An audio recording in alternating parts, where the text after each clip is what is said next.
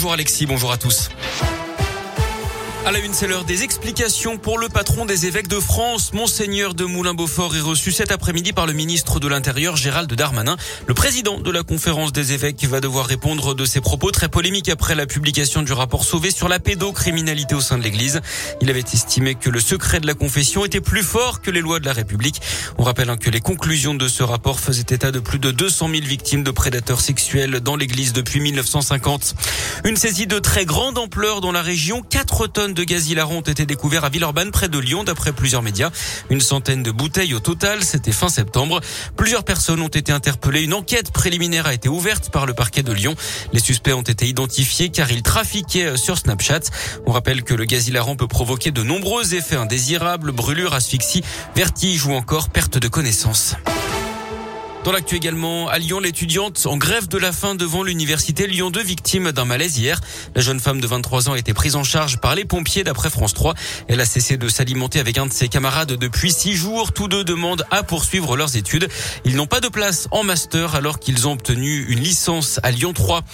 Ils flashaient les automobilistes à 70 km heure alors que la vitesse maximale était de 80. Le radar fou installé entre Montagny et Perreux dans la Loire a finalement été recalibré d'après le progrès. Les PV seront annulés, assure le maire de Montagny sur Facebook pour ceux qui ont été flashés le week-end dernier. Attention à ceux qui reçoivent quand même une amende devront la contester. Toujours dans la Loire, ce grave accident de la circulation à la limite avec le Rhône hier vers 16h. Un motard a perdu le contrôle de son deux roues sur la commune de Maringe au niveau de la route de Belgrade. Âgé de 37 ans, il a été héliporté au CH Nord de Saint-Etienne en urgence absolue. Le trentenaire souffre notamment de douleurs au bassin. Un drame également hier vers 16h30 sur les routes, mais dans l'un, un cycliste de 65 ans a fait un arrêt cardiaque alors qu'il roulait sur la commune de Bagel-Châtel, c'est à l'est de Mâcon. Malgré l'intervention des secours, le sexagénaire est décédé sur place. 5 ans de prison, dont deux enfermes, c'est ce à quoi a été condamné un homme de 36 ans hier par le tribunal judiciaire de Rouen. Le 20 mai 2018 à Pouilly sous Charlieu, il avait mortellement fauché un motard en le dépassant avec sa voiture. Ce soir-là, il était ivre, positif aux stupéfiants et roulait à 150 km heure au lieu de 90. D'après le progrès, il a également été condamné à verser plus de 105 000 euros de dommages et intérêts aux parties civiles.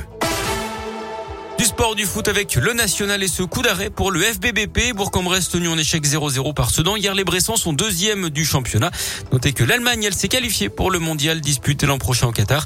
Les Allemands qui ont battu la Macédoine du Nord 4-0 et puis les qualifications à l'Euro Espoir. Les Bleus jouent en Serbie à 18h30. Et puis on termine par du tennis avec un invité de marque à l'Open de Rouen. Après Richard Gasquet, c'est Benoît Paire qui a annoncé sa participation hier. Le 50e mondial sera bien dans le tableau. Le tournoi aura lieu du 8 au 14 novembre prochain.